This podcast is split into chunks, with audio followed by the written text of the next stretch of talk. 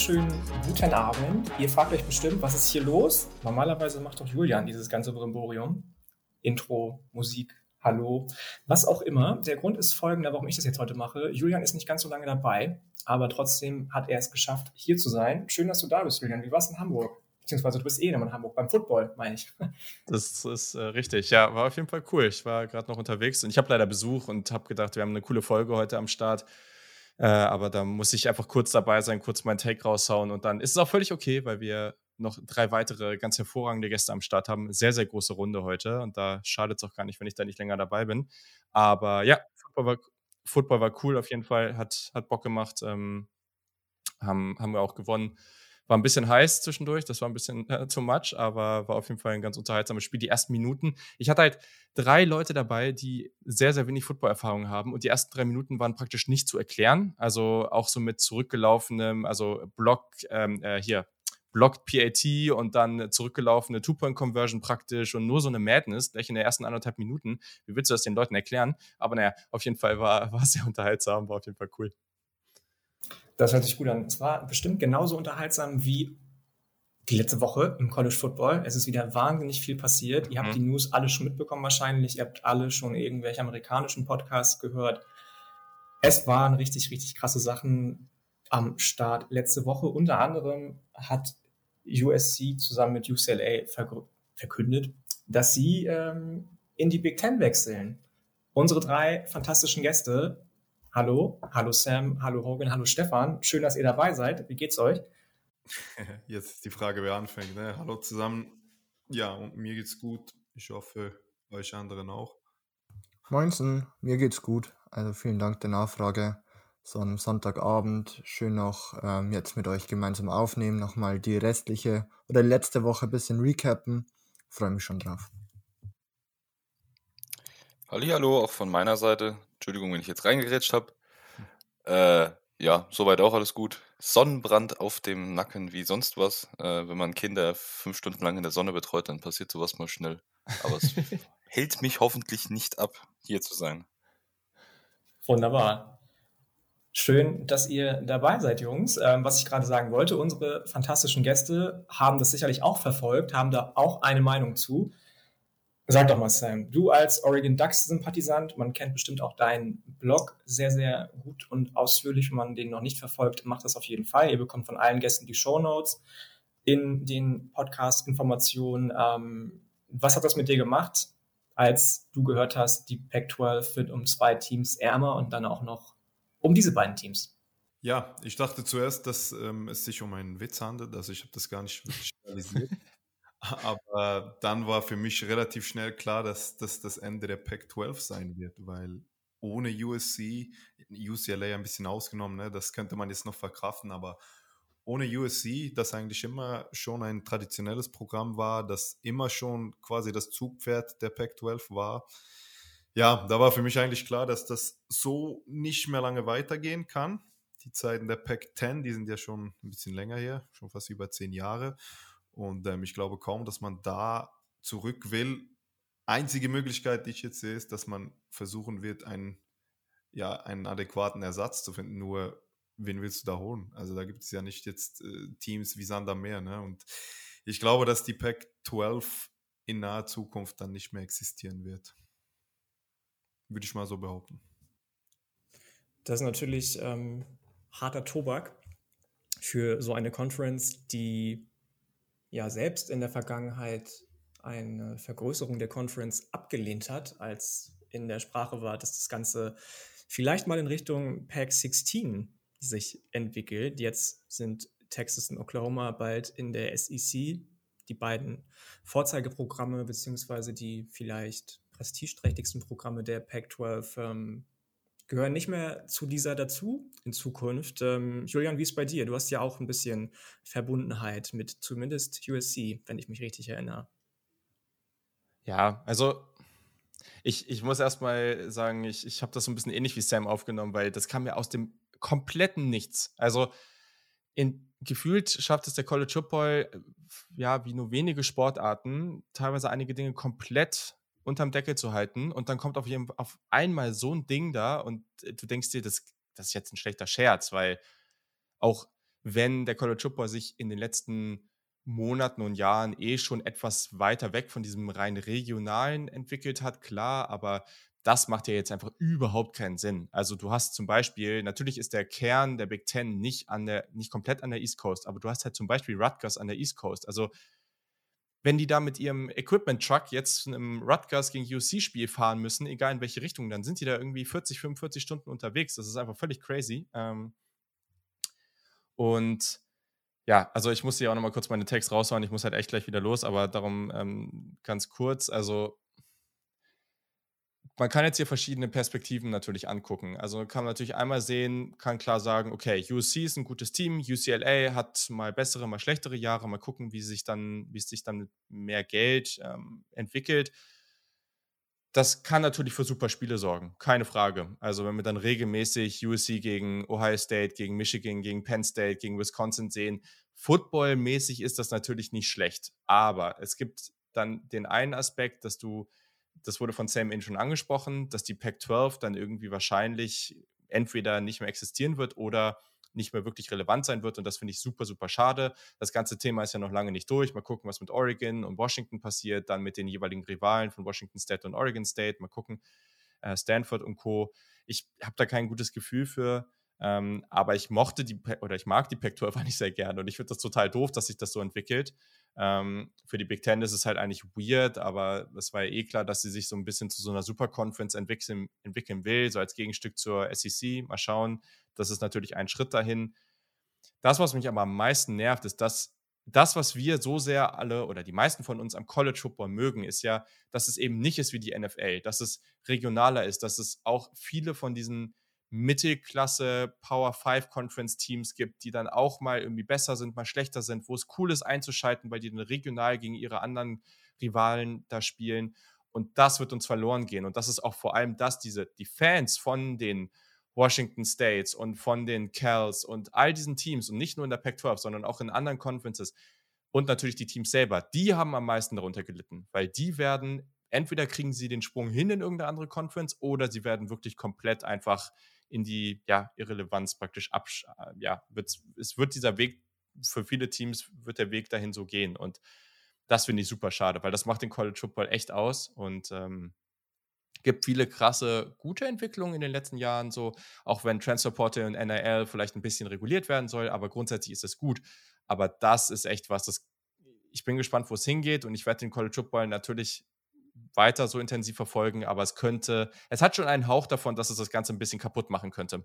Ähm, und das hoffe ich sehr, dass das nicht passiert und trotzdem, ja, die, die, die Hoffnung ist nicht groß, weil ich glaube, es wird so weitergehen. Ich, ich finde es jetzt nur spannend zu sehen in den nächsten Monaten und Jahren, was passieren wird, in dem Sinne, dass wird das die Big Ten oder wie, welchen Namen diese Conference auch immer haben wird und die SEC, werden das so zwei Super Conferences mit sehr vielen Teams und der Rest ist komplett raus oder schafft es die Pac-12, schafft es die Big Ten, äh, die Big Ten, die Big 12 oder die ACC, schaffen es die vielleicht, sich irgendwie zusammenzunehmen? Oder wird es einen Weg geben zu so einer dritten, zumindest sehr, sehr guten Conference, sodass du es ein bisschen mehr verteilt hast? Das wird sehr spannend zu sehen sein oder nehmen die sich irgendwie alle zusammen, lösen die sich komplett voneinander und, und da entstehen ganz komplett neue Wege, das alles zu machen. Keine Ahnung. Also das ist alles sehr, sehr unsicher, ähm, aber ich bin jetzt grundsätzlich kein besonders großer Fan davon. Ähm, hätte es schön gefunden, wenn das einfach so geblieben wäre, aber gut, jetzt ist es so. Ja, und ja, damit same, hoffe ich, same.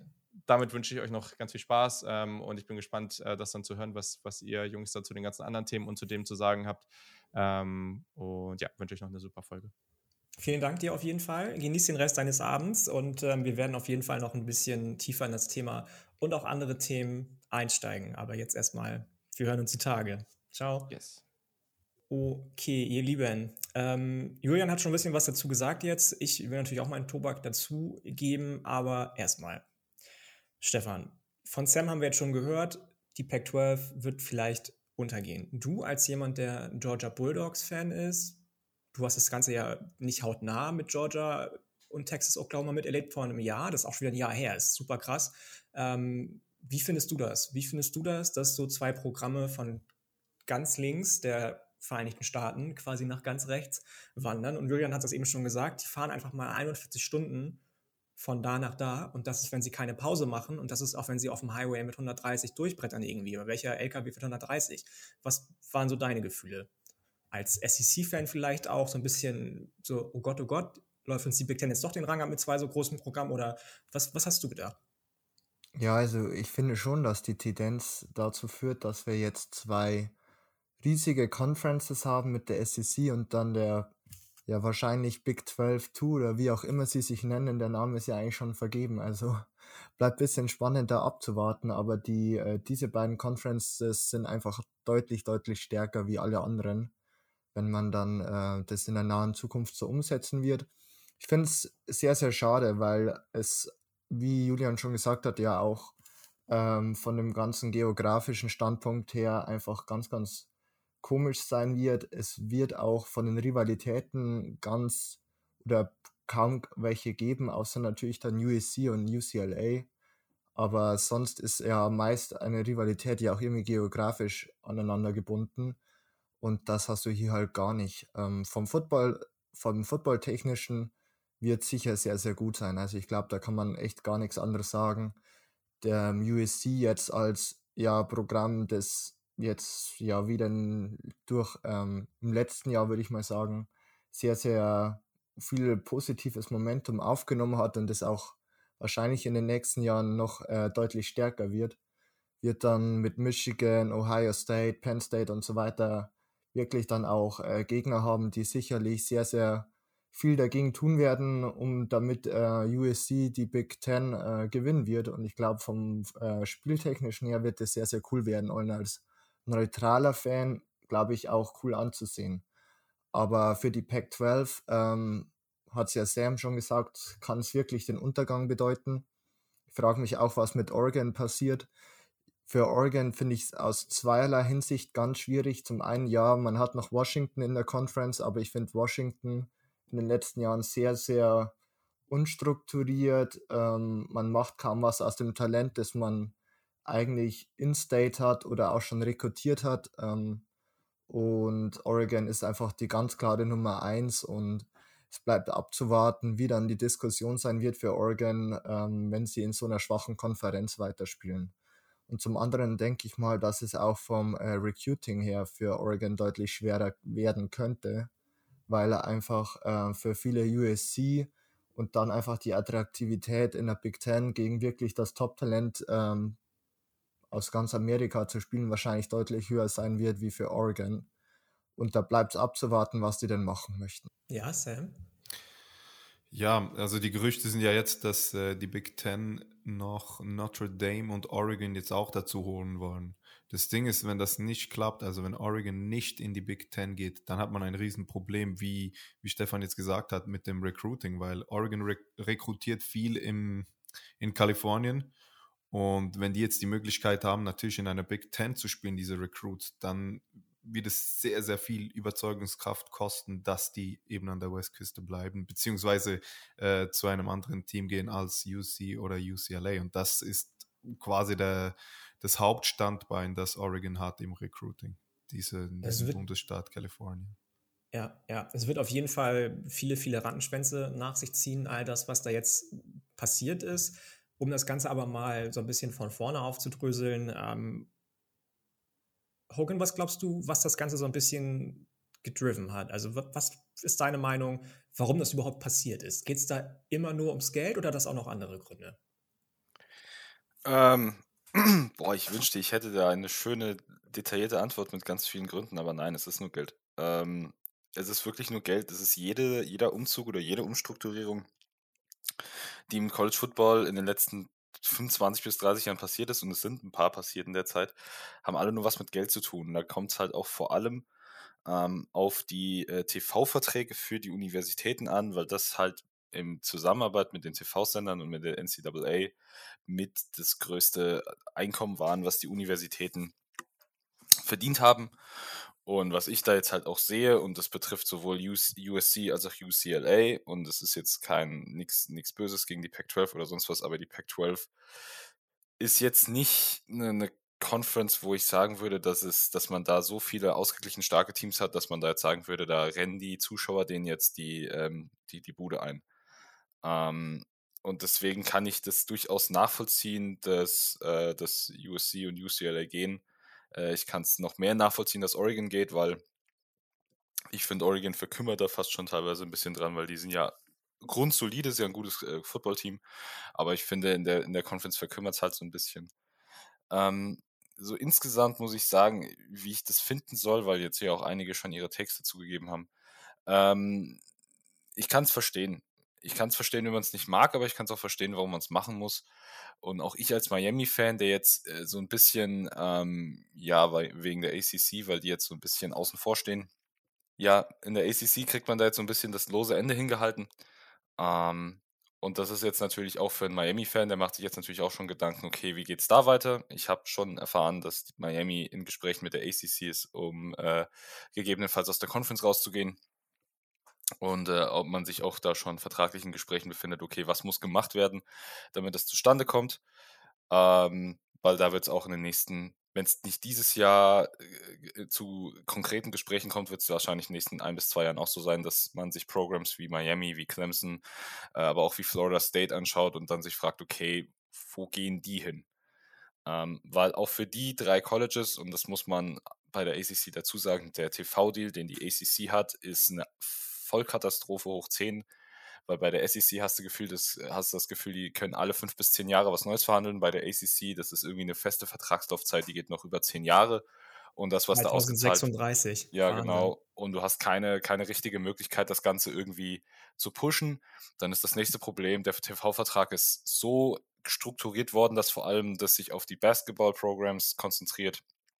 Und da hat die ACC ja zwar sehr viele, aber Basketball bringt halt bei weitem nicht so die, die Zuschauer rein, wie, wie, wie Football. Ähm, und das ist dann halt so die Katastrophe. Und da kam halt dann oder kommt jetzt alles zusammen. Und deswegen äh, wird sich auch die ACC dann in den nächsten Jahren äh, Gedanken machen müssen, wie es da weitergeht. Auf jeden Fall, auf jeden Fall. Sam, deine Hand ist die ganze Zeit oben. Mach gleich weiter, wenn du möchtest, oder? Nee, ich bringe die irgendwie nicht runter, aber, ähm, aber ich kann noch was dazu sagen. Ich glaube, man, man muss jetzt versuchen, eine dritte starke Conference zu machen. Also wenn wenn Oregon sich mit äh, Washington und dann ähm, in der ACC Clemson, Miami, was hat man da noch? Äh, Florida State, glaube ich noch.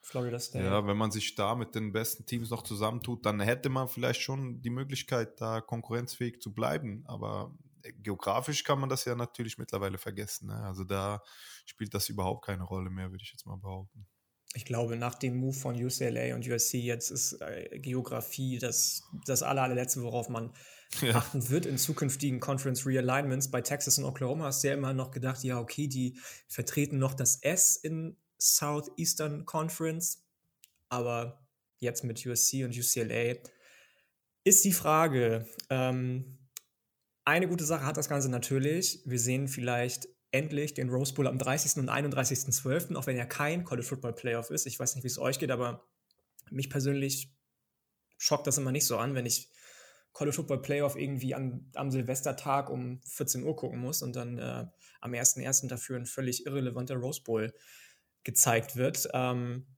money, Money, Money, haben wir eben schon gesagt, ist natürlich der Hauptfaktor. Ne? Ich meine, wenn man sich mal anguckt, das Vanderbilt und Northwestern aus den TV-Verträgen die die SEC bzw. Big Ten abgeschlossen haben, jedes Jahr 80 Millionen Dollar mit rausnehmen und USC und UCLA bei der Größe der Programme aktuell nur 30 Millionen, in Anführungsstrichen nur 30 Millionen pro Jahr, dann ähm, ist klar, woher der Hase, woher der Wind weht, woher der Hase läuft. Das soll so ein bisschen Fox Sports driven auch wie gesagt gewesen sein, die ja in Kalifornien beheimatet sind, die eh schon über die Hälfte der Rechte an der Big Ten, was TV ähm, angeht, halten. Die lieben USC angeblich und natürlich musst du dir irgendwie einen Partner suchen, mit dem du die Conference verlässt, sonst wird das nichts. Ich habe das eben schon angesprochen, wenn Oregon sich Washington ins Boot holt, obwohl die ja eigentlich sich so gar nicht riechen können, wäre das vielleicht so ein bisschen deren Ehrenrettung, egal ob sie in die Big 12 gehen, wobei das glaube ich nicht. Die wollten sie schon mal nicht haben, warum sollte man jetzt da reingehen? Oder eben in die ACC oder Oregon vielleicht sogar, habe ich gehört, auch Independent geht. Hast du da irgendwie genauere Infos noch zu, Sam, dass die Sonderüberlegungen haben, dass sie zumindest fürs Footballteam independent gehen? Boah, das, das habe ich jetzt noch gar nicht gehört. Das ist jetzt das erste Mal, dass ich das höre, aber ja, ich weiß nicht so recht. Ne? Ich finde es ein bisschen schade um diese Rivalitäten, die man sich jetzt aufgebaut hat in den letzten Jahren mit äh, Washington, mit Oregon State natürlich sowieso und ähm, mit, der, mit den anderen Teams darum. Ich kann mir das nicht wirklich vorstellen, aber wer weiß. Wäre vielleicht ja, eine weiß. Möglichkeit. Man weiß es halt sowieso nie. Apropos ähm, Rivalitäten, das Ding ist halt ja auch bei, bei USC, bei UCLA, ich weiß gar nicht, inwieweit das irgendwo haltbar wäre, aber Cal zum Beispiel hat schon gesagt, hey Leute, ähm, warte mal, ne, hier Collective of Universities of California, ihr könnt jetzt nicht so einfach gehen. So, ne? Also ob das noch irgendein juristisches ähm, Nachspiel hinter sich zieht, Hong, weiß ich jetzt nicht so genau. Hast du da irgendwie mehr Infos als ich? Ja, da wird nichts passieren. Ähm, Nee. und das kann ich relativ einfach begründen. Ähm, zwischen den Conferences und den Teams gibt es Verträge, äh, die auch regeln, wann jemand rausgehen darf. Und da kann die NCAA, die ja sowieso, was ihre Macht angeht, jetzt, äh, ja, die haben keine Macht mehr. Die wird denen mehr oder weniger monatlich jetzt schon weggenommen. Ähm, ich will zu gern sehen, wie die NCAA mit ihrem popeligen äh, äh Law-Budget, das sie da haben im Vergleich zu USC und UCLA, da jetzt hier noch versuchen, irgendwas zu machen. Nee, keine Chance. Wird nicht passieren. Ja, okay, alles klar. Dann wissen wir da auf jeden Fall schon mal mehr. Wir haben schon ein bisschen über Oregon gesprochen, über Washington gesprochen, ob die in die Big Ten gehen, ACC gehen. Die Big Ten hat wohl schon gesagt, sie möchte Oregon und Washington eigentlich gar nicht, solange sich Notre Dame, der nächste große Player, nicht entscheidet, wo sie hingehen. Die ja schon lange, lange Jahre in anderen Sportarten außer Football Verträge mit der ACC haben.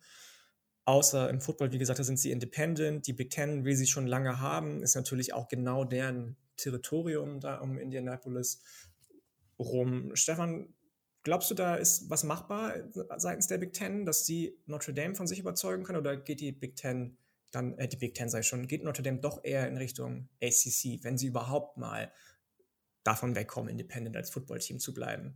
Ja gut, also ähm, der Punkt wird ja sein, dass man wahrscheinlich, wenn man Notre Dame noch äh, zur Big Ten holen will, sicherlich noch ein weiteres Team brauchen wird, damit es wieder even ist, wenn man weiter in den Conferences spielen will. Äh, sollte das nicht der Fall sein, ähm, könnte ich mir schon vorstellen, dass Notre Dame von der, äh, einfach wie du schon gesagt hast, ja geografisch schon zur Big Ten passen würde. Aber wir haben es ja schon in der Corona-Saison 2020 gesehen, wo ja Notre Dame, glaube ich, dann auch einfach in der SEC dabei war, wo ja auch dann die zwei Spiele gegen Clemson waren, die eigentlich ganz anschaubar waren. Und also für mich, oder ich sage mal, als neutraler äh, College-Football-Fan wäre es wahrscheinlich deutlich interessanter, wenn du drei sehr, sehr gute Conferences hättest. Also wenn die ACC dann eben noch vielleicht sogar Oregon, weil wir haben ja eh schon gesagt, geografisch ist mittlerweile alles vollkommen egal und Notre Dame bekommt. Also dann hast du drei richtig, richtig große Conferences mit richtig, richtig, richtig guten Teams. Ähm, ob das aber der Fall sein wird, ist die andere Frage. Also hier bleibt es wahrscheinlich auch abzuwarten. Gibt sicherlich viele Spekulationen. Wir spekulieren ja hier auch schon. Ähm, und dann wird es auf einmal wahrscheinlich die Nachricht wieder kommen und jeder wird wieder ein bisschen sagen, puh, so haben wir es jetzt nicht ganz erwartet. Aber ich, also ich glaube, dass äh, die ACC vielleicht sogar einfach wahrscheinlicher ist, weil man hier einfach auch schon aufgrund der anderen Sportarten, aber halt auch der einen Saison mit dem College Football schon gewisse Beziehungen zueinander hat. Man hat gute Beziehungen zueinander, das ist richtig. Was ich aber auch gehört habe, ähm, ist, dass all diese Verträge, die Notre Dame quasi bis 2026 daran hindern, einer anderen Conference außer der ACC beizutreten, nur für alle anderen Sportarten außer Football gelten. Also da wäre der Weg vielleicht ein bisschen einfacher für die Fighting Irish und Marcus Freeman. Ähm, welches, welche Conference man so ein bisschen vergisst dabei, ist fast schon die Big 12, die ja, wie gesagt, ihrerseits mal gesagt hat, nee, wir gehen nicht ähm, oder wir wollen in die Pac-12 mit unseren großen Programmen, das wollte die Pac-12 nicht. Jetzt hat man quasi den Salat und müsste gegebenenfalls in Anführungsstrichen nehmen, was übrig bleibt. Das wäre dann meinetwegen, wären die Teams aus Arizona, die ja geografisch noch Sinn ergeben würden, vielleicht Colorado, das schon mal zur damals noch Big Eight gehört hat, genauso wie, eine, ähm, wie, wie, wie Utah Sinn ergeben würde von der Geografie. Glaubt ihr, da passiert was, dass die Big 12 nochmal ein Stück weitergeht und sagt, jetzt, wo wir ab 2023 schon die Group of Five Programme haben, Texas, Oklahoma gehen. Wir wollen dann auch noch mehr vom Kuchen abhaben, um überhaupt irgendwie konkurrenzfähig zu sein, weil auch das sind ja alles, ne, Utah, Colorado, die Arizonas, das sind gute, gute Märkte, auch was so den Talentpool anbelangt. Glaubt ihr, da passiert noch was oder sind die am Ende die, die aus der ganzen Geschichte jetzt eigentlich am allerschlechtesten rausgehen, weil sowohl USC, UCLA die komplett außen vor lassen, als auch dann eben Texas und Oklahoma nicht mehr da sind. Hogan, was, was glaubst du? Ähm, da muss ich an der Stelle das so, so beantworten. Es wird jede, jede Conference, außer diese zwei Super-Conferences, die sich da jetzt bilden, werden da außen vor bleiben. Einerseits natürlich auch ähm, TV-mäßig, andererseits natürlich auch vom Spielerpool her, weil ich würde mal stark davon ausgehen, dass der Großteil der Highschool-Spieler, der sehr guten Highschool-Spieler, sich vor allem äh, in Richtung der beiden Super-Conferences bewegen wird. Ähm, von dem her, wie die dann damit umgehen, muss man mal schauen. Also es ist ja im Moment schon so, College Football hat ja schon einige Conferences, die halt Division One Football spielen. Ähm, und da muss ich halt auch sagen, das wird sich in den nächsten Jahren sicherlich entschlacken, weil, wie du es bereits angesprochen hast, viele Colleges kriegen einfach aus diesem, aus ihrem Footballprogramm nicht das Geld, um da äh, wirklich einen, einen, riesen, riesen Gewinn davon zu scheffeln. Ähm, ich kann mir vorstellen, dass es da in der Zukunft sicherlich ähm, Abspaltung geben wird und dass es da dann zu einer Entschlackung kommt, dass es weniger Conferences geben wird und dass es teilweise neue Conferences entweder gebildet oder neu äh, zusammengebildet werden aus, aus altem Namen. Ähm, aber ich gehe mal davon aus, dass die zwei Super Conferences da alles äh, relativ stark kontrollieren werden und dann dahinter dann eben so der, der kleine Rest kommt, wie bei jetzt zum Beispiel Power 5 und Group of 5, da gestaltet sich sehr ähnlich. Und ich denke mal, ich würde es jetzt mal als Power of 2 und Group of, keine Ahnung, 3 oder 4 bezeichnen, was je nachdem, wie sich das aufteilen wird.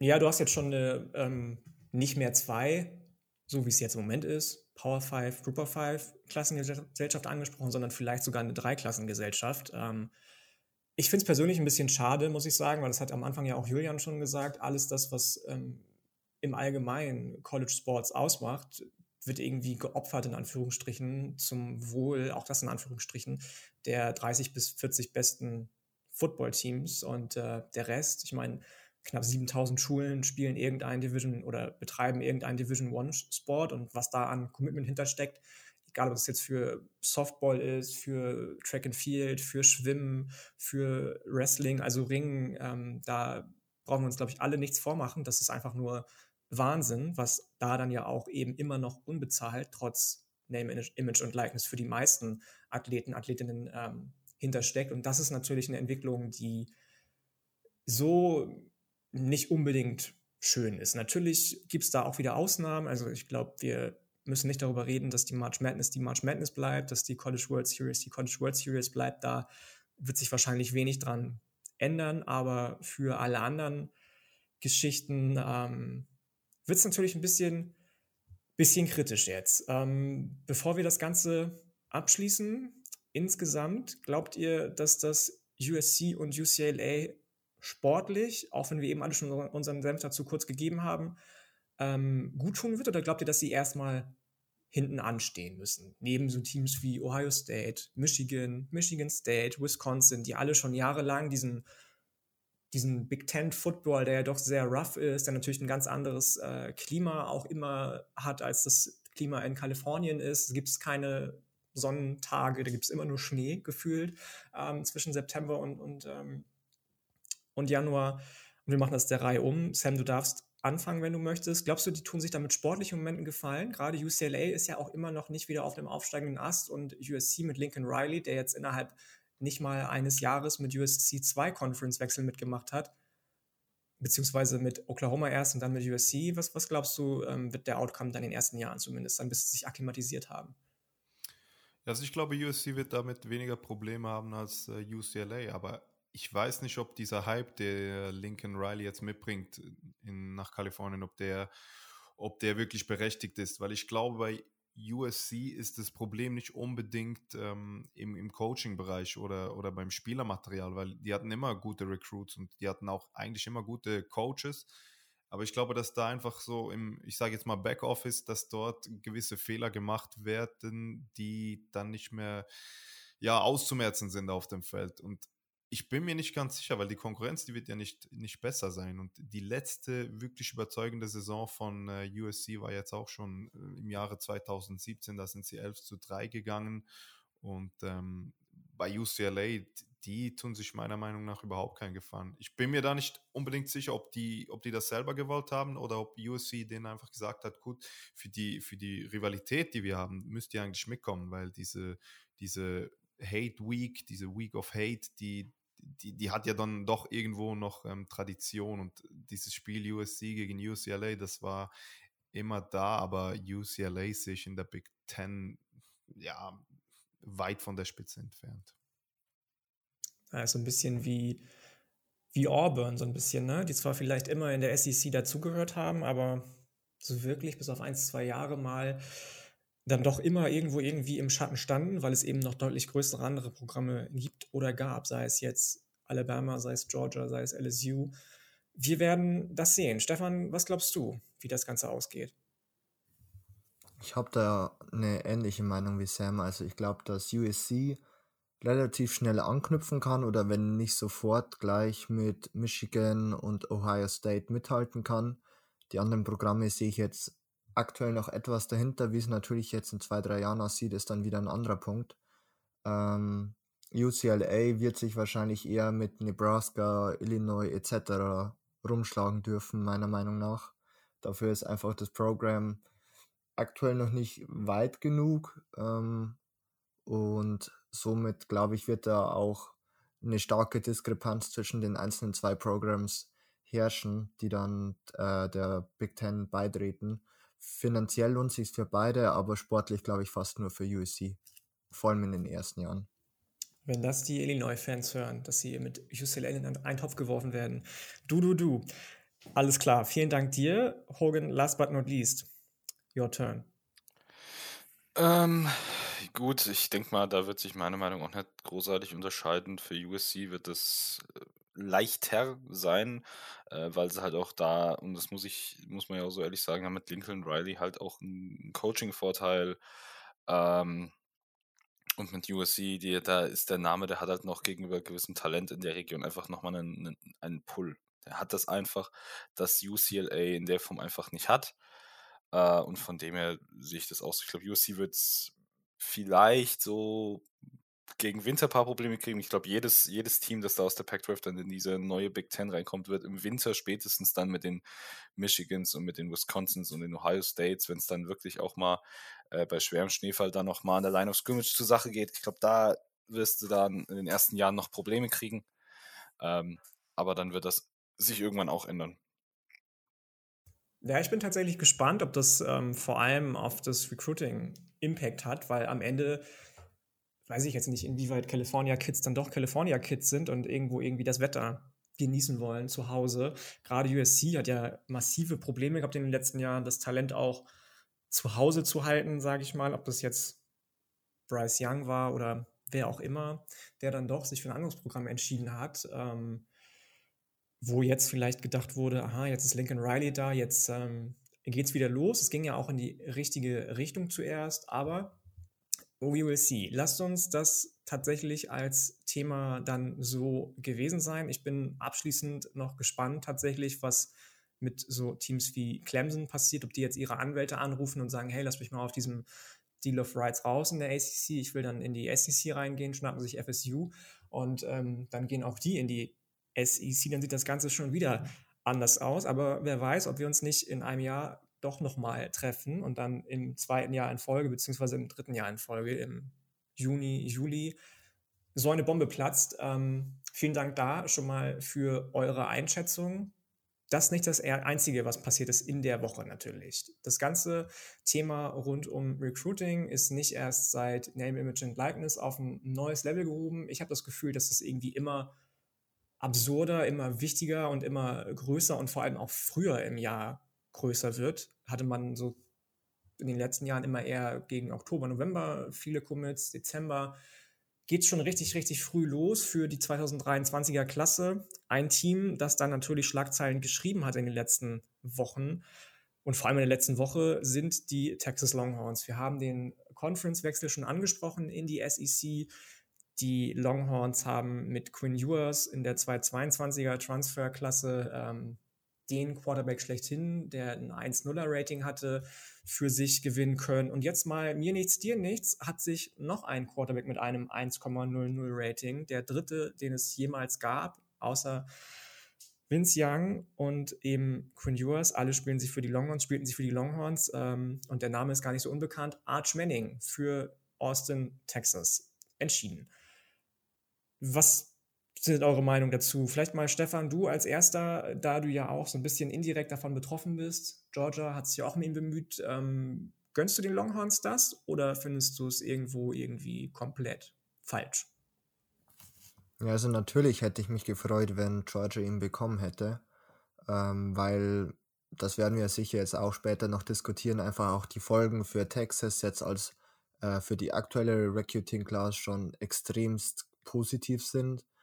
Ähm, für Georgia ist natürlich schon ein harter Rückschlag, vor allem wenn man sich die äh, QB-Class äh, 2023 anschaut. Da sind da kaum noch Namen da, die irgendwie frei verfügbar wären und ob äh, man einen der anderen Quarterbacks irgendwie flippen kann, das ist eine ganz andere Frage was ich mir halt vor allem gedacht hat, ist, dass ähm, diese letzten Jahre und diese wirklich auch wirden äh, Quarterback-Entscheidungen, die Kirby Smart und äh, Todd Monken, der Offensive Coordinator, getroffen haben, vielleicht auch eine Auswirkung jetzt hatten auf das äh, Recruiting von Arch Manning oder dessen Entscheidung, weil man jetzt ja zum ersten Mal Justin Fields ja hinter Jake Fromm einfach nicht spielen hat lassen, obwohl Justin Fields der talentiertere Quarterback war dann äh, dasselbe jetzt mit JT Daniels. Jetzt geht man in die nächste Saison und auch äh, Brock Vandergriff, der einfach der bessere Quarterback einfach ist, äh, wie ähm, Stetson Bennett,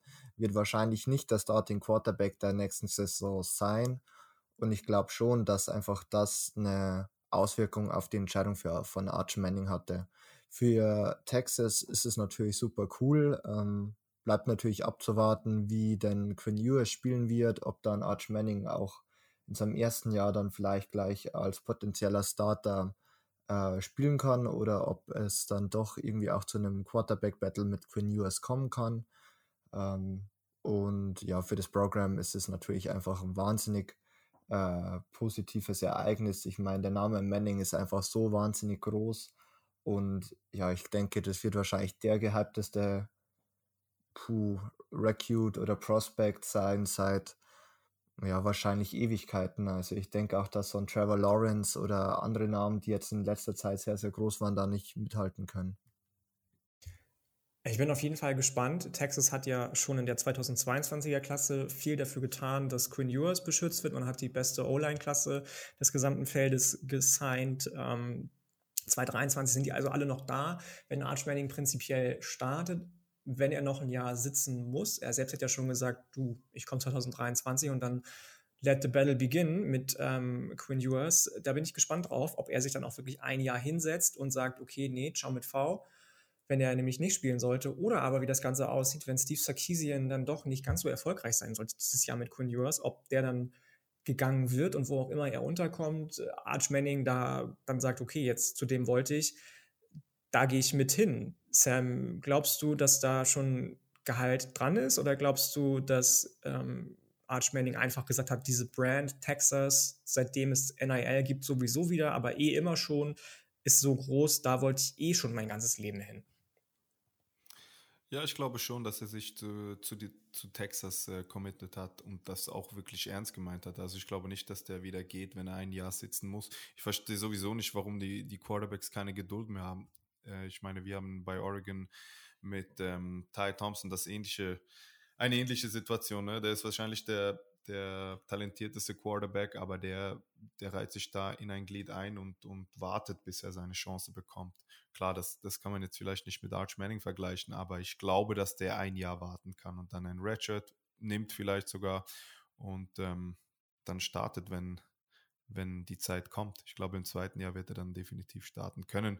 Falls er dann im zweiten Jahr nicht starten kann, kann ich mir durchaus vorstellen, dass er dann ins Transferportal gehen wird.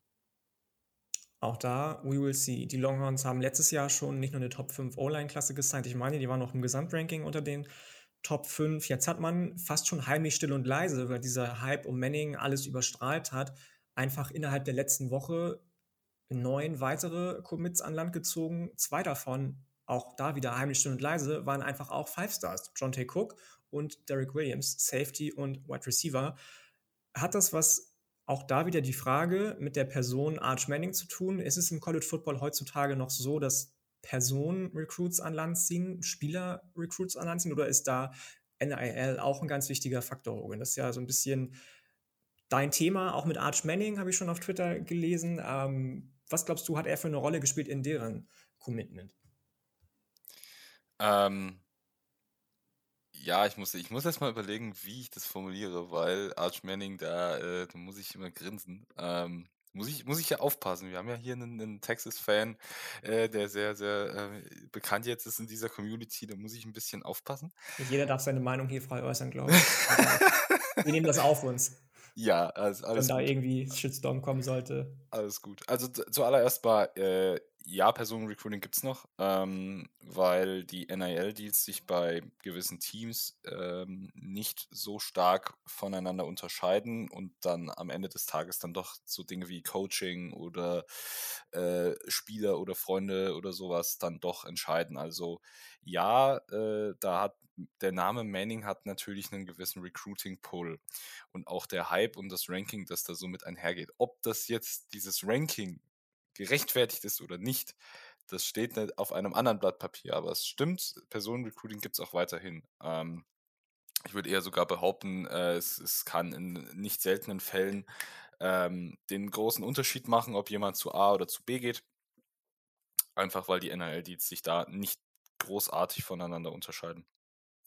Ich bin gespannt, was du zu unserem nächsten Thema, das wir dann gleich ansprechen, sagst, ob du da immer noch ähm, derselben Meinung bist. Ähm, Sam, du bist ja so ein bisschen da in Anführungsstrichen Außenstehender, was das Thema anbelangt, als, als äh, Oregon-Fan. Texas für dich eine National Brand oder müssen die das erstmal beweisen, dass sie in der SEC trotz des großen, großen finanziellen Einflusses, den sie im Moment genießen, ähm, von ihren Boostern, ob sie da mithalten können? Ähnlich wie dann eben auch UC und UCLA in der Big Ten. National Brand. Also das Ding ist, ich, ich habe, glaube ich, das erste Spiel, das ich gesehen habe, war von Texas, also im College Football Bereich. Und ähm, nee, also Texas ist schon eine der, der großen Schulen ne, im, im College Football. Wir hatten jetzt zwar in den letzten Jahren ein bisschen eine Dürre, aber also wenn, wenn das so weitergeht mit diesem Recruiting, dann, puh, dann wird es dann doch witzig, wenn die in die SEC gehen, ne? Ja. Und glaubst du, sie können so ein bisschen Texas AM, die ja immer für sich geclaimt haben, wir sind das einzige SEC-Team in Texas, ist jetzt bald nicht mehr so, den Rang wieder ablaufen, nachdem die dieses Jahr eine wahnsinnig krasse Nummer 1 Recruiting Class gesigned haben? Ja, in den nächsten Jahren vielleicht noch nicht, aber wenn der Trend weiterhin so nach oben zeigt, dann können die wieder zu alter Stärke zurückfinden. Ne? Würde ich schon, kann, könnte ich mir durchaus vorstellen, ja. Alles klar, alles klar. Dann belassen wir das Ganze auch dabei. Ich glaube, unsere Hörerinnen und Hörer haben schon viele, viele andere Podcasts und was auch immer, Meinung, Takes gehört auch zu Arch Manning. Ich persönlich finde das auch gar nicht mal so verkehrt, muss ich sagen. Das hat Julian auch schon ganz oft gesagt. Das ist für den Football an sich eigentlich ein Muss, dass so Teams wie USC oder eben auch Texas einfach gut sind und auch im Recruiting gut sind, was nun mal die Basis ist dafür, dass du am Ende auch wieder hoffentlich zumindest, wenn das Talent nicht komplett underdeveloped wird, ähm, auf dem Platz gut bist. Lasst uns noch mal kurz auf ein anderes Programm schauen. Eben haben wir schon kurz über Clemson gesprochen, über Miami gesprochen, die eventuell jetzt sagen könnten, sie gucken auch sich um, wenn die ACC nicht wirklich aus dem Kram kommt, was meinetwegen TV-Deals, Vermarktungsdeals anbelangt und bei der SEC anklopfen. Clemson hat ähnlich wie Miami in dem letzten Monat wahnsinnig viele Recruits gesigned. Miami ähm, ist ja auch so ein Ding mit Mario Cristobal und da passt es dann auch, dass wir wieder zwei direkt Betroffene in Anführungsstrichen dabei haben, die einen neuen Headcoach haben, der einen wahnsinnig, wahnsinnig guten Coaching-Staff gesigned hat, die aber auch immer so ein bisschen hinter den Erwartungen zurückgeblieben sind die letzten Jahre. Manny Diaz wurde gefeuert, ist dann jetzt zurück zu Penn State, beziehungsweise ist dann zu Penn State gegangen als Defensive-Koordinator, hat direkt einen neuen Job gefunden. Aber auch da ähm, ist ja immer so ein bisschen die Frage, das viele Geld. Bei Texas ist es vorhanden, bei Miami ist es auch vorhanden. Man hat jetzt letztes Jahr schon, beziehungsweise dieses Jahr auch eine tolle, tolle äh, Klasse gesigned, 2021 auch schon. 2023, da kannst du mich vielleicht ähm, ein bisschen ähm, verbessern. Ich weiß es gar nicht so genau, Hogan. Wie steht man da gerade im Recruiting? Ähm, also für die diesjährige Klasse steht man, beziehungsweise auf 2023 steht man jetzt auf Platz 14. Ähm, das hat man jetzt innerhalb der vergangenen Woche äh, relativ schnell äh, bewerkstelligen können. Und es wird äh, jetzt auch noch im Monat Juli gibt es noch einen riesigen Batzen von Commitment Dates, äh, wo Miami ganz, ganz viel ähm, ja, Einfluss noch drin hat. Also das Ranking wird in meinen Augen noch nicht, nicht stabil bleiben. Also da wird es noch ordentlich Bewegung äh, geben. Man hat ja heute erst, glaube ich, ne, da war das gestern, Commit geflippt von Georgia, mein Beileid, Stefan.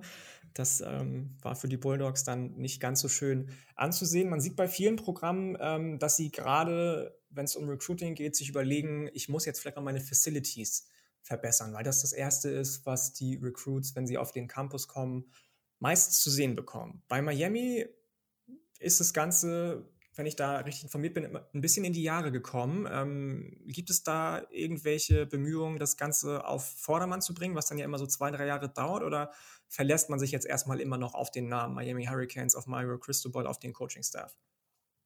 Also, ähm, während wir gerade darüber sprechen, äh, wird in Miami wahrscheinlich gerade irgendwas abgerissen auf dem, auf dem Campusgelände. Ja, es gibt Bemühungen und es gibt auch schon äh, fertiggestellte Konzepte und Planungen und auch Umsetzungen. Äh, Miami will einen äh, riesigen äh, Athletenkomplex bauen für etwas über 100 Millionen US-Dollar. Ähm, ich habe leider keine Bilder gesehen. Ich habe mal nachgefragt, ob ich Bilder zu sehen kriege. Ich habe leider keine sehen dürfen, aber äh, so wie ich mir das habe sagen lassen, ist das Ding, kann das mit Oregon nicht nur mithalten, sondern ist da auf einer Höhe. Ähm, und jeder, der das gesehen hat, was die in Oregon haben, das ist halt der schiere Wahnsinn. Und so soll das dann in Miami auch werden. Ähm, das soll mehrere Stockwerke, ich glaube, bis zu sechs Stockwerke soll das haben. Äh, da werden Facilities erweitert, da gibt es spezielle Trainingsbereiche für alle möglichen Sportarten, aber auch natürlich vor allem für Football. Und äh, das war eines dieser Dinge, die Cristobal halt von Anfang an haben wollte, ist eben dieses Commitment, eben neue Facilities zu bauen und alles komplett einmal zu modernisieren anscheinend hat er ja direkt Erfolg damit gehabt. Ähm, ich bin auf jeden Fall gespannt, was da in Miami passiert. Ich finde das Programm wahnsinnig, wahnsinnig spannend. Ich mag den Coaching-Staff, den er zusammengebaut hat. Ich mag Tyler Van Dyke unglaublich gerne. Ich bin ja als West Virginia-Fan auch so ein bisschen ähm, in Anführungsstrichen in Mitleidenschaft gezogen worden durch das Transferportal Akim Messidor, Defensive Liner, ist zu den Hurricanes transferiert. Wer kann es ihm verübeln? Ähm, das ist natürlich die deutlich größere Bühne, auf der er sich jetzt beweisen kann. Ähm, wie, seht ihr, wie seht ihr Clemson, Stefan? Was, was ist dein Take zu, zu Clemson? Glaubst du, dass die jetzt auch mit komplett neuem Offensive Coordinator, Defensive Coordinator erstmal wieder ihre Identität finden müssen? DJ Yuangalale war letztes Jahr alles andere als solide. Ähm, können die einen Bounceback hier haben oder wird es für die dieses Jahr noch mal schwerer als letztes Jahr, eben aufgrund der Coordinator Changes das erste Mal in der Ära der Buswinne? Ja, ich glaube, dass es nicht so einfach wird. Also ich habe glaube ich, Anfang April mal auf Twitter den Hot Take äh, gedroppt, dass äh, DJ, Uang DJ Uangale nach Hälfte der Saison nicht mehr Starting Quarterback der Clemson Tigers sein wird.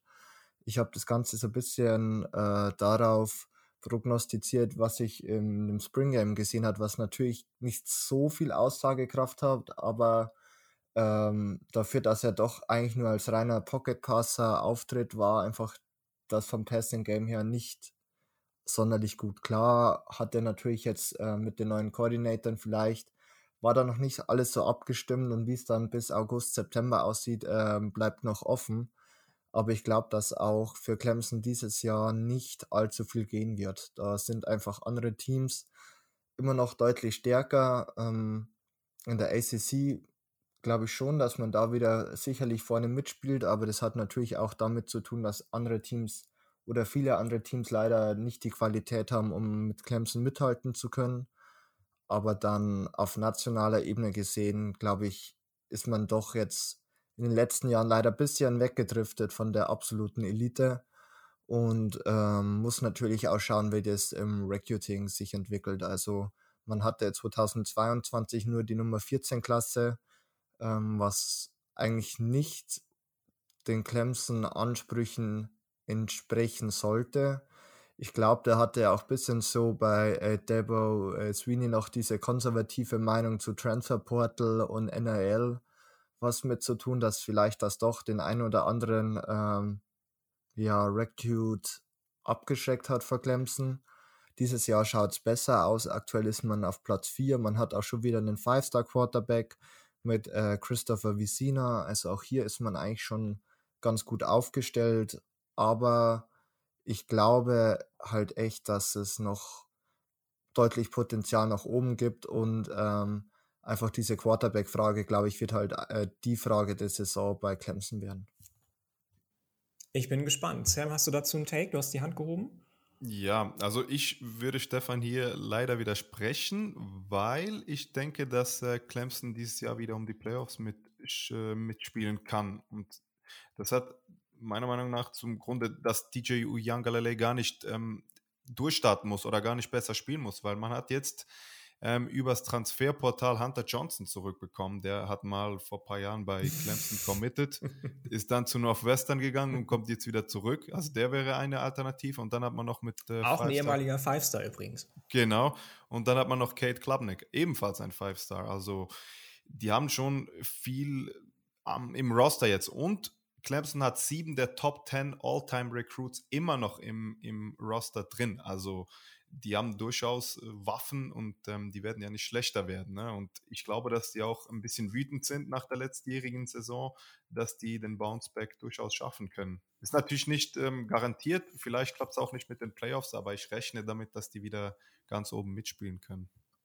Ist halt auch immer so eine Frage der, Frage der Ansprüche. Ne? Clemson hat ja jetzt keine schlechte Saison gespielt. Man ist aber, glaube ich, 9 oder 10-3 gegangen, mhm. ähm, was es lange, lange nicht gegeben hat, der Saison mit drei Niederlagen da wird der Buswini sicherlich sich an seinem Ehrgeiz gepackt gefühlt haben auch. Aber ich muss sagen, ich bin da eher auf Sams Seite. Gerade die Defensive Line ist super stacked. Das Linebacking Core ist mega. Die Wide Receiver sehen auch nicht so schlecht aus. Es ist eben die Frage, wie der Quarterback performt. Die steht immer über allem. Da brauchen wir uns nichts vormachen, ob da DJU sein Drive findet oder eben von Sam die angesprochenen anderen beiden dann doch in die Bresche springen. Gerade Kate Klapnick ist ja mit vielen, vielen Vorschusslorbeeren dann doch nach South Carolina gekommen zu den Clemson Tigers. Wird auf jeden Fall spannend zu beobachten sein. Apropos Erwartung, es gibt noch ein zweites bzw. drittes Programm, über das wir heute sprechen wollen. Du bist hier nicht umsonst zu Gast, Stefan alles das, was wir gerade besprochen haben, gilt gefühlt für alle großen Programme. Jeder bekommt irgendwie Hype. Alabama ist auch schon wieder auf Platz zwei, glaube ich, im Recruiting. Ohio State ist auf eins. Das einzige Programm, was so ein bisschen sich aus diesem ganzen Trubel rauszieht, nachdem dann Dan Lanning zum Beispiel zu Oregon gegangen ist als Head Coach, der ehemalige Defensive Coordinator, der die Georgia Bulldogs zum Championship geführt hat, sind eben die Georgia Bulldogs. Bei denen passiert gefühlt wenig bis hin zu nicht viel, zumindest nicht viel, was man mitbekommt. Stefan, hast du das Gefühl, dass sie so ein bisschen trotz des ähm, Gewinns des Titels im Moment ähm, unter ferner Liefen laufen, deine Bulldogs, oder ist das gewollt oder ist man einfach auf Kavi Smart Seite so ein bisschen unvorbereitet in diese ganze NLL-Sache reingegangen? Was, was glaubst du ist der Grund dafür, dass es um die Bulldogs gerade so, so still ist? Also ich glaube nicht, dass wir unvorbereitet in die NRL-Geschichte reingegangen sind. Ich meine, wir hatten letztes Jahr wirklich wieder eine sehr, sehr gute Klasse. Und auch dieses Jahr, man steht aktuell noch auf Platz 6, aber das ist ja schon fast, auch wenn es noch so ein hoher Platz ist für Georgia-Verhältnisse in den letzten Jahren schon sehr, sehr schlecht. Und bis jetzt hat man auch mit AJ Harris nur einen Five-Star-Recruit. Also hier schaut es wirklich nicht so gut aus, ähm, wie du schon gemeint hattest. Ähm, ich glaube schon, dass einfach auch ähm, diese Tatsache, dass wir Arch Manning nicht bekommen haben, den wir sehr, sehr, sehr, sehr, sehr hart äh, rekrutiert haben, sicherlich äh, negative Auswirkungen hatte, einfach auf äh, vielleicht andere Recruits, die sich noch ähm, ja, für die Bulldogs vielleicht entschieden hätten. Und wenn wir schon vorher bei Clemson waren, ist mir aufgefallen, dass einfach äh, von Clemson sieben der Recruits einfach aus Georgia kommen. Also das In-State Recruiting funktioniert dieses Jahr anscheinend nicht so gut, wie es davor funktioniert hat es bleibt abzuwarten, ob man vielleicht hier nicht noch ähm, dann in ja, der, der Senior, in dem Senior Year der ganzen Recruits äh, versucht, noch den ein oder anderen äh, von dem Wechsel zu Georgia äh, zu erhalten. Auch das Transfer Portal war letzte Saison nicht so gut. Also ich habe schon leichtes Bauchweh, um ehrlich zu sein. Es ist jetzt nicht allzu schlimm, weil es einfach die letzten Jahre ja sehr, sehr gut lief. Aber andere Teams oder andere Programs holen aktuell so wahnsinnig schnell auf und haben einfach ein krasses Momentum und ohne dieses Momentum, glaube ich, wird es sehr, sehr schwer, dass man noch auf eine sehr gute Klasse kommt. Und ja, ich finde es fast schwierig zu sagen, wie man noch irgendwie in gewisser Weise Momentum erreichen kann. Ähm, sportlich gesehen oder der sportliche Faktor hat ja fast keinen Einfluss mehr, um ehrlich zu sein.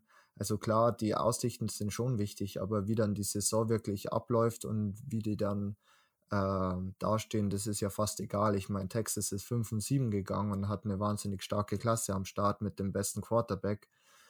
Also ähm, ich muss sagen, ich bin leicht beunruhigt, aber ähm, im Großen und Ganzen, glaube ich, kann man es schon mal verkraften, eine nicht ganz so gute Klasse zu haben wie die Jahre davor, wenn man dann die richtigen Schlüsse draus zieht.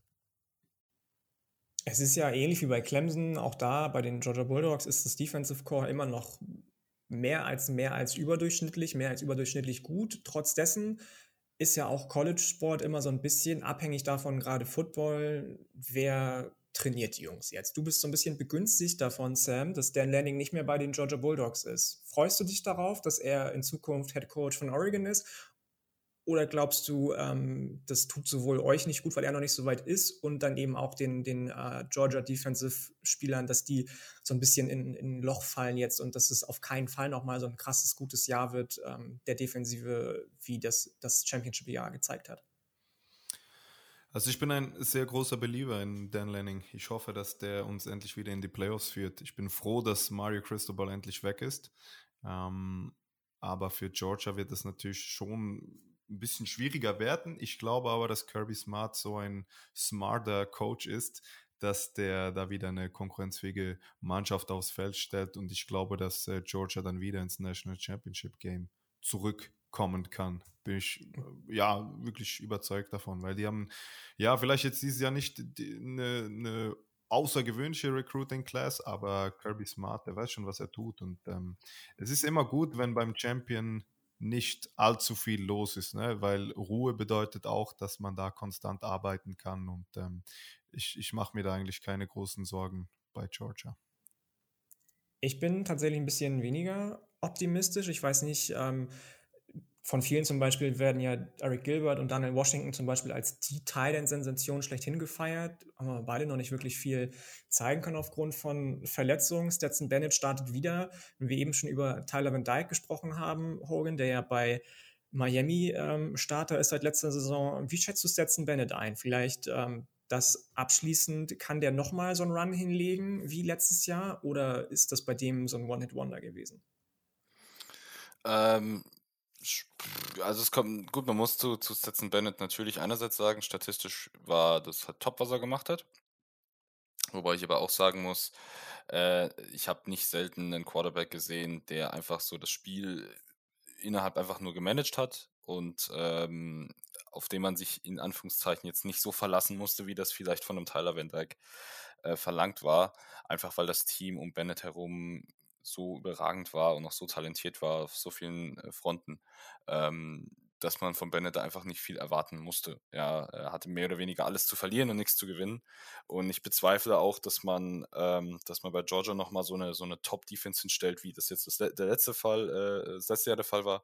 Äh, einfach weil da auch ein bisschen Talent einfach weggegangen ist, weil mit äh, Aday, der, der Defensive Back Coach, weggegangen ist. Ähm, da muss man natürlich jetzt auch gucken, okay, äh, ist das Development jetzt noch immer noch auf dem gleichen Niveau, äh, auf allen drei Feldern in der Secondary, im Linebacking Korb und äh, ganz ganz vorne an der Line of Scrimmage.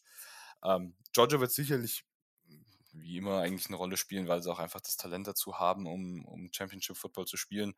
Ähm, und ja, ich, ich stimme da diesbezüglich auch äh, schon zu. Diese Ruhe, die man da aus, aus Georgia hat, ist jetzt prinzipiell nichts Schlechtes. Ähm, Kirby hält sich medial ziemlich zurück. Äh, er ist nicht so wie sein, sein, sein Freund aus Alabama, Freund in Anführungszeichen, der eventuell gegen andere SEC-Programme schießt, äh, bezüglich ihrer, ihrer Aktionen Spieler zu, äh, zu, zu recruiten. Ähm, das macht Kirby Smart richtig. Der konzentriert sich auf seine Arbeit, auf sein Recruiting und das alles. Und äh, von dem her wird auch mit Georgia natürlich wieder zu rechnen sein. Stefan, abschließend von dir auch nochmal ein Wort. Vielen Dank.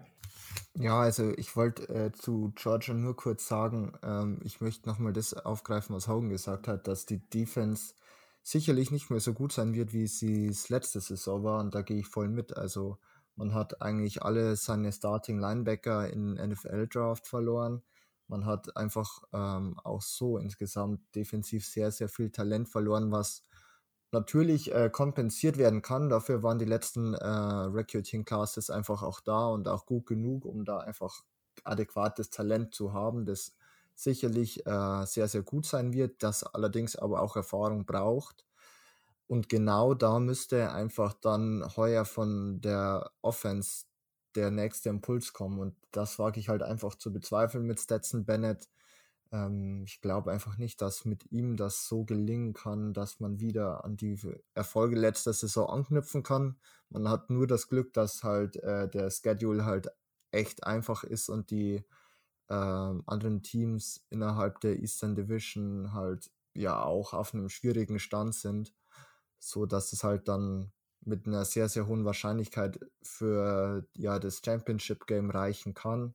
Und wenn du bis dahin mit keiner Niederlage drin bist ähm, und die im Championship Game nicht allzu krass ist, dann spielst du halt auch wieder ganz klar um die Playoffs mit. Aber ähm, es bleibt wirklich abzuwarten und die Offense muss auf jeden Fall nochmal ja, eine Schippe drauflegen und da hoffe ich schon auf die Titans. Da bin ich ganz ehrlich.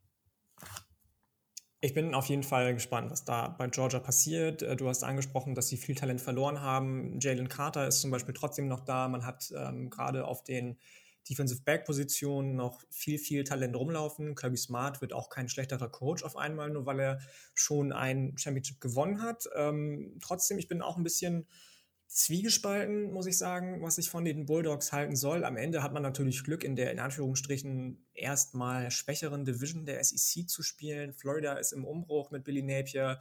Da passiert gerade nicht wirklich viel. Ähm, aus dem Umfeld von Miami hat man schon viel, viel Aufregung, weil da nämlich ähnlich wenig passiert wie bei Georgia, was das Recruiting anbelangt, trotz dessen, dass man ja so viel Geld in ähm, viele, viele neue Coaches gesteckt hätte.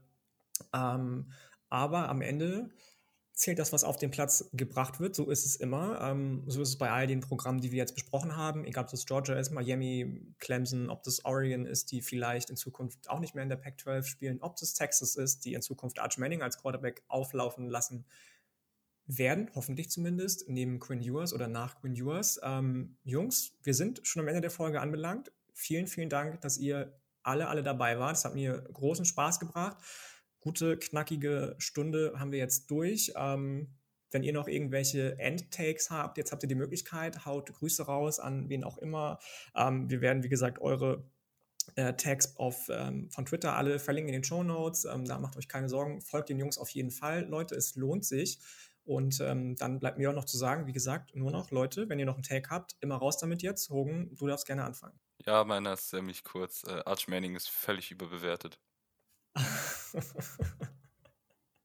Sam? Mario Cristobal ist völlig überbewertet. Äh, äh, aber äh, äh, jetzt geht's hier gegen Ende der Folge los. Mit dem ja, jetzt krempel ich hier gleich mal die imaginären Ärmel hoch jetzt. Nee, nee, nee. doch, doch, du wirst das schon sehen, aber ja, danke für die Einladung. Wir, wir, werden, wir werden auf jeden Fall alle sehen. Schön, dass ihr da wart, Jungs. Ich wünsche euch noch einen ganz, ganz tollen Abend. Und wie gesagt, vielleicht hören wir uns ja spätestens nächstes Jahr wieder, wenn es heißt, ähm, wer auch immer wechselt die Conference und es gibt den nächsten großen Shake-up. Genießt den Rest eures Abends noch und ähm, bleibt gesund. Ciao. Tschüss. Ciao, ciao.